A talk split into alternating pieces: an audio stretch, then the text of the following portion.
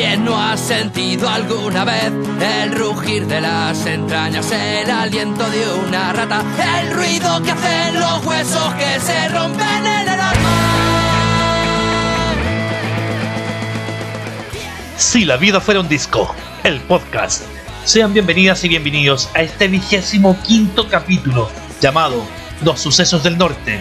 Si la vida fuera como un disco de Rojo Vivo y Altois. Continuamos con el formato del comienzo, el formato del libro. En esta ocasión tomamos el demo de Rojo Vivo y el disco Siempre Vivo de Altois y hacemos el cruce con dos poemas del librillo Los Sucesos del Norte de Alejandro Escobar y Carmán. Esperando que el presente capítulo sea de su agrado, siéntese, disfrute y póngale play.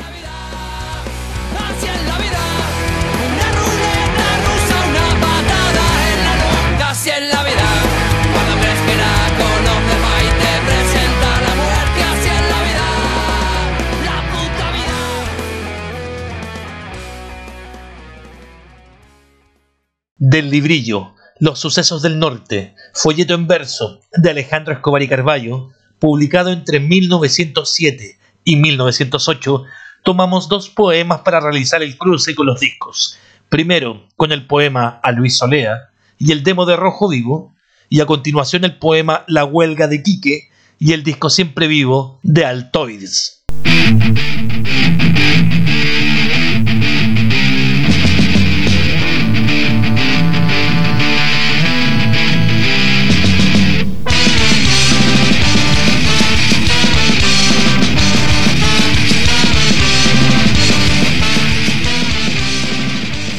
A Luis Olea, héroe y mártir de la jornada de Iquique en 1907.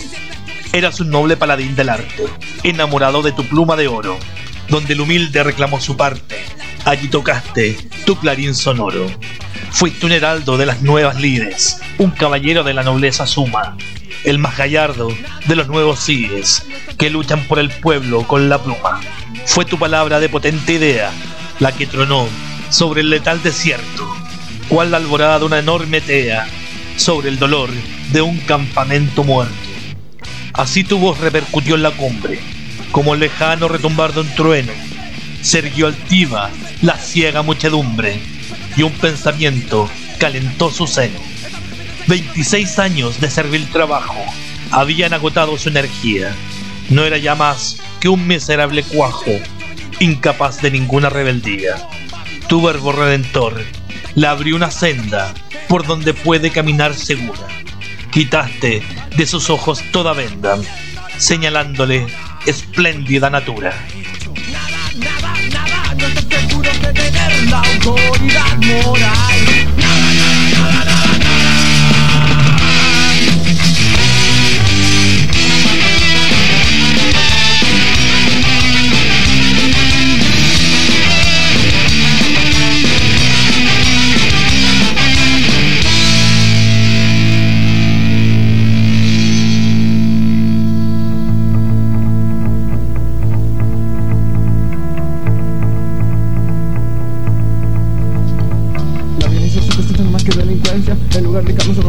Decadencia La violencia psicosocial no más que delincuencia. En lugar de cambio solo nos trae decadencia. La violencia psicosocial no más que delincuencia. En lugar de cambio solo nos trae decadencia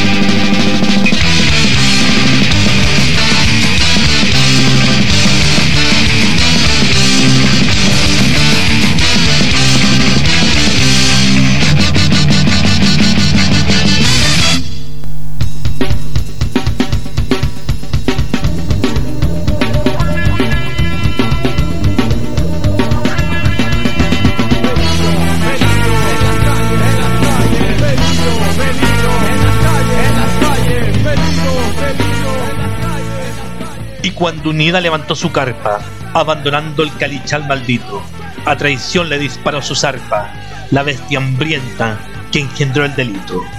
El pueblo de Israel en el desierto no fue más bello que tu hueste ufana. Buscaba aquel un paraíso cierto. Iba tu pueblo a una conquista humana. Eclipsaste a Moisés en la montaña, cuando de Dios fue a recibir la ley. Tu legión fue una muchedumbre extraña. Aquella era una paciente Grey. El redentor judío vio un decálogo escrito sobre piedras inmortales. Tú improvisaste con un pueblo un diálogo acerca de problemas colosales. Había en tu cerebro una enseñanza más grande que el rancio cristianismo. Fue hermosa tu evangélica esperanza de ver triunfar el íntegro humanismo. Por eso fuiste educador de obreros, apóstol de mesiánica actitud. Eran tus bríos de luchar, sinceros, como era grande tu moral virtud. Habrá entre el enemigo de la vida, cobarde, te arranca matrallazos, alguno de conciencia tan bruñida como la piel de tus robustos brazos. Llamado, atiende el llamado luchar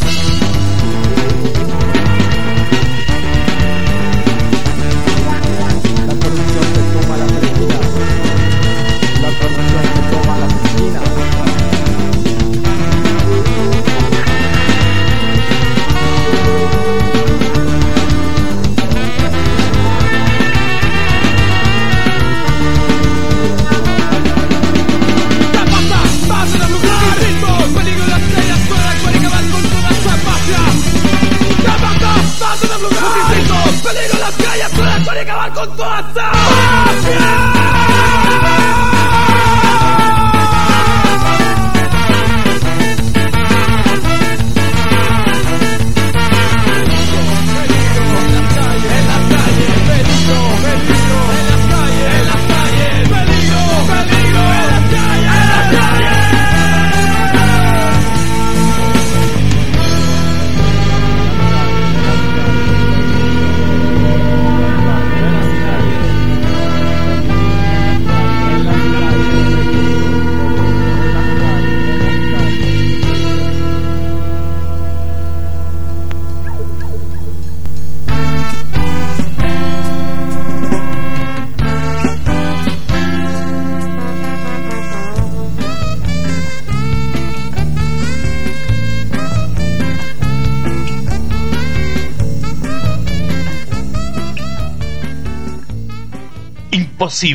Fue tanta la pureza de tu alma redentora de pecados, que envolvía tu fúlgida cabeza. La gloria de cien reprobos salvados. Tú, que ayudabas con tu esfuerzo noble a cuantos protección te demandaron, los que cortaron de raíz el roble, no saben cuántos nidos arruinaron. Así caíste, como la alta encina, al golpe aleve de la mano infame, caíste envuelto en tu inmoral doctrina, sin que haya nadie que traidor te llame. Tu sangre regará la pampa sierva, como un bautismo de óleo bendito. Sobre el caliche brotará una hierba, ahí se leerá tu nombre escrito. Y los sayones que tu muerte deben, verán crecer también los tamarugos, los que la sangre de los pueblos beben, hallarán allí las orcas de verdugos. Un día estallará la pampa inerme, como un volcán de fulminante lava, cual una leona amarrada duerme, que al fin despierta y al tirano acaba. Vale tu sombra sobre el cuerpo yerto, donde gime el esclavo noche y día. No haya entre ustedes uno solo muerto que al asesino deje en su alegría.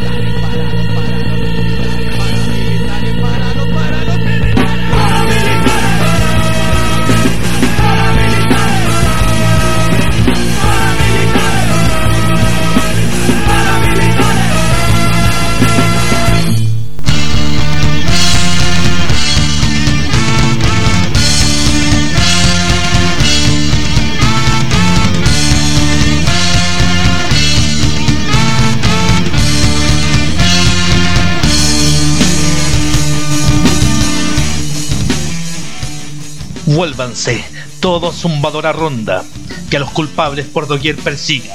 No haya una celda que a Renard esconda, ni alma que a Carlos Esma no maldigan.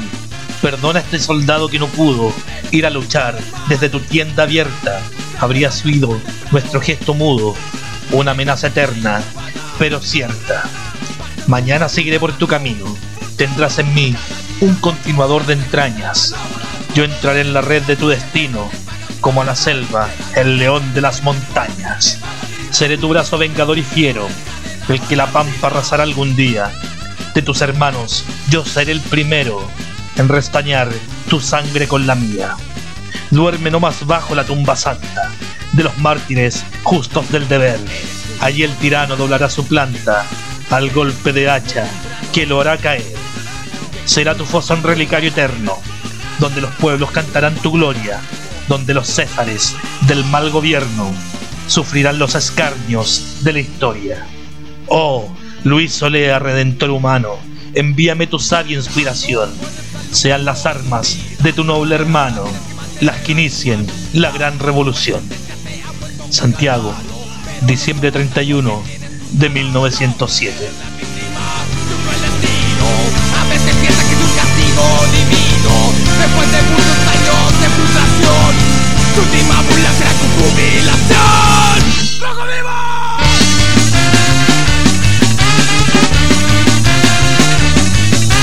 Cada día ocho horas de jornada laboral. Solo obedece a tu jefe, no te pagan por entrar Te da rabia darte cuenta cómo se te va la vida. Tus años de juventud encadenado a la rutina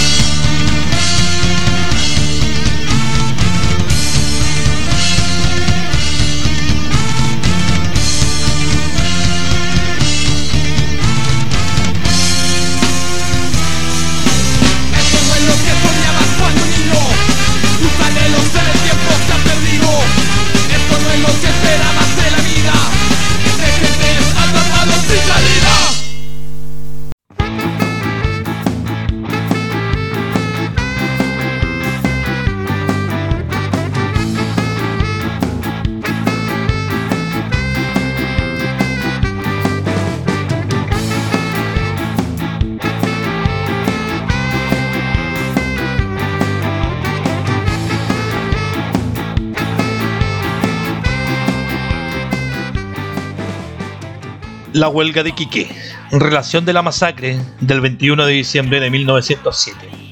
Cansados de tanta ofensa inferida por el amo, en toda la pampa inmensa, el pueblo alzó su reclamo. Bajo el cielo indiferente a los pesares del hombre, se efectuaban diariamente muchos crímenes sin nombre. Legiones de proletarios sufrían yugo opresor, no percibían salarios por su esfuerzo productor. Solo tenían pan caro de alimento a su familia. En aquel presillo raro, todo el año era vigilia.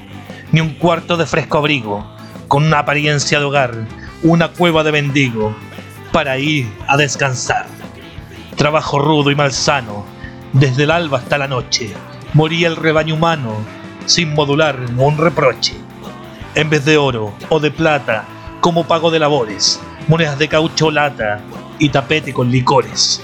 Así, en los feudos vivía la gente trabajadora. Para ella empezaba el día mucho antes que la aurora. No gozaban bien alguno, todo era restricción. Sobre el cansancio perruno, la trampilla del patrón. Cinco lustros de fatiga agotaron su paciencia. Hasta la mísera hormiga trabaja por su existencia. Fue lo que hicieron a una los esclavos de la pampa, dejar a su prole en la cuna y en las faenas su lampa.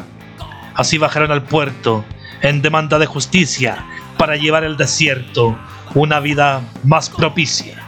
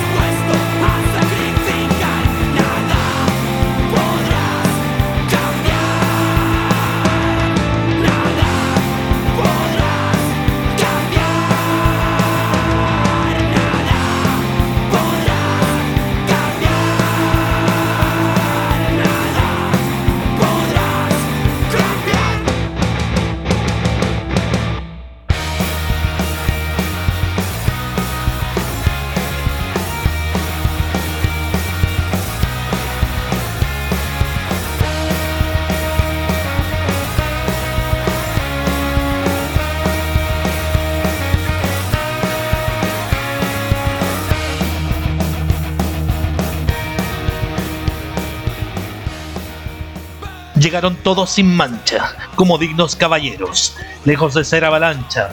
Fue una procesión de obreros. Eran blancos sus pendones, como salva de pañuelos, honrados sus corazones y muy justos sus anhelos. Nada hicieron que valiera reproche o leve sanción, ni una amenaza siquiera, ni un gesto de rebelión. Todo fue orden y calma en aquella mansedumbre. Parecía una sola alma esa noble muchedumbre.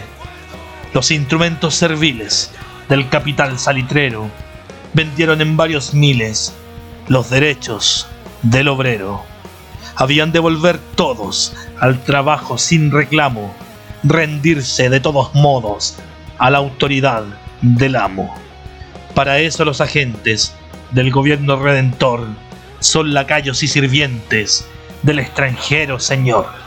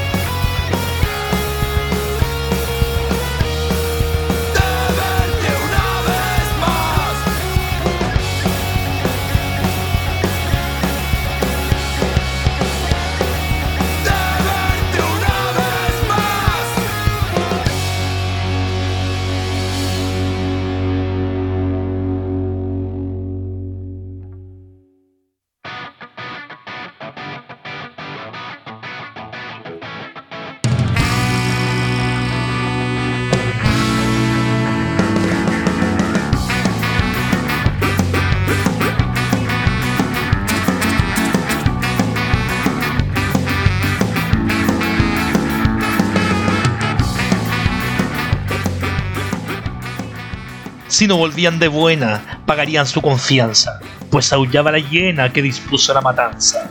Mientras el pueblo encerrado sus derechos se sentía, afuera el tigre irritado contra el recinto embestía. De repente la metralla hendió el aire con horror, parecía ese canalla un ejército invasor. El comité de la huelga murió en su puesto de gloria, como el suicida que cuelga de un cabo sobre una noria. El heroísmo chileno, hay un escape en sus hombres, así la gloria en su seno eternizará sus nombres. Presto la fusilería, diezmo los manifestantes, haciendo carnicería de vivos agonizantes. Vino después el repaso, con ferocidad extraña, de cada soldado raso, salió un perro sin entraña. Sobre la sangre humeante de aquel horrible carneo, rodó la tropa insultante de las carretas de aseo. Allí los muertos se echaron, como bultos en desorden, así los consideraron los funcionarios del orden los heridos, maldicientes, llevados al hospital, emplazan los murientes al infame general. Llena la beneficencia de agónicos ciudadanos, mitigaban su dolencia con pasivos cirujanos. Los muertos fueron 500 en aquella cacería, pues los chacales hambrientos saciaron su felonía. Otros 600 heridos que renegaban su suerte, casi todos recogidos en el umbral de la muerte. Tal ha sido la matanza del gobierno salvador.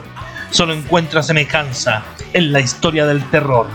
Aquí las fieras soñaron verse libres en el monte, donde sus almas formaron, lejos de todo horizonte.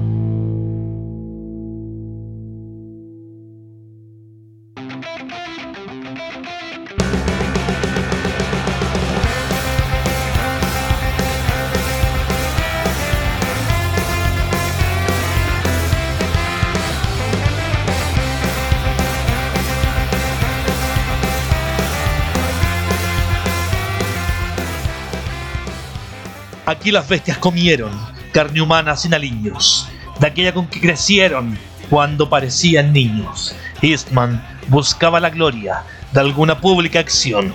Por eso plagió la historia, la del caníbal Nerón. Silva Renard sentía hambre de una cena militar. Por esto al ver un enjambre de obreros sin humillar, sintió una gana sin nombre de matar al pueblo entero. Desapareció el hombre ante el lobo carnicero. Y fue su alma de víbora la que inspiró tal infamia, mientras su bestia carnívora sartó de sangre y de mamia. Ledesma tuvo la idea de conquistar un galón y bautizó su librea con tan infame baldón. Toda la hambrienta jauría de canes amaestrados sació su instinto de cría en los cuerpos destrozados.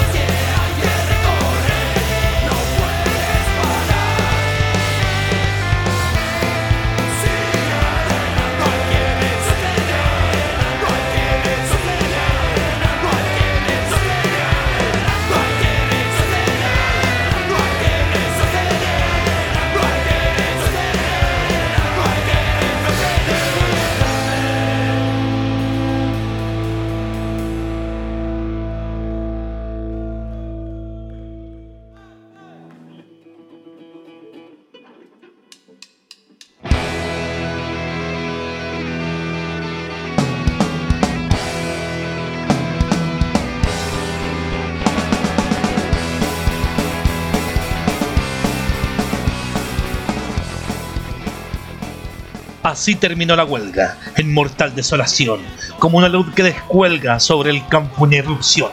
Asesinados los guías, sería el pueblo un pingajo y volverían los días de miseria y de trabajo. Entonces el intendente ganaría su propina y el extranjero insolente reinaría en la oficina. Así también los ministros quedarían satisfechos y tocarían sus cistros con mujeres de albos pechos.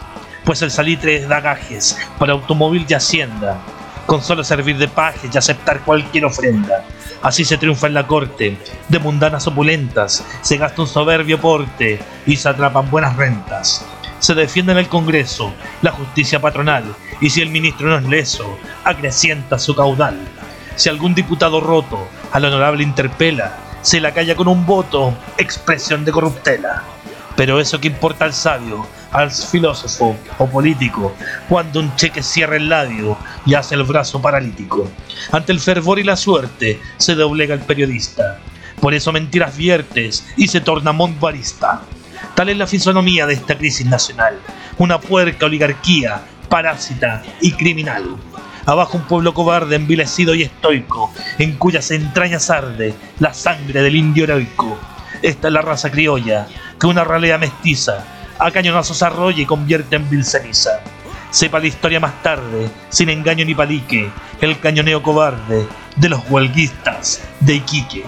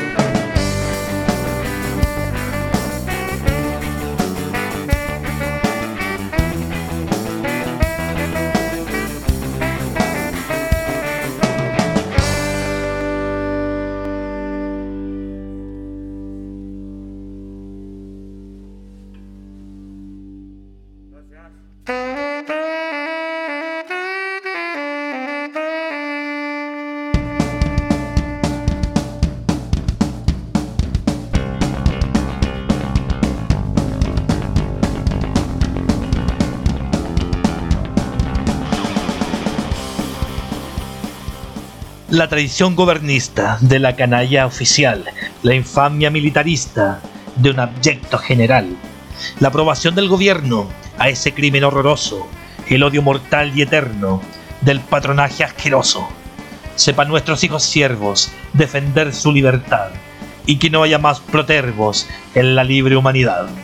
Sigan los pueblos el rumbo de su larga trayectoria, enderezándose al tumbo de los vientos de la historia.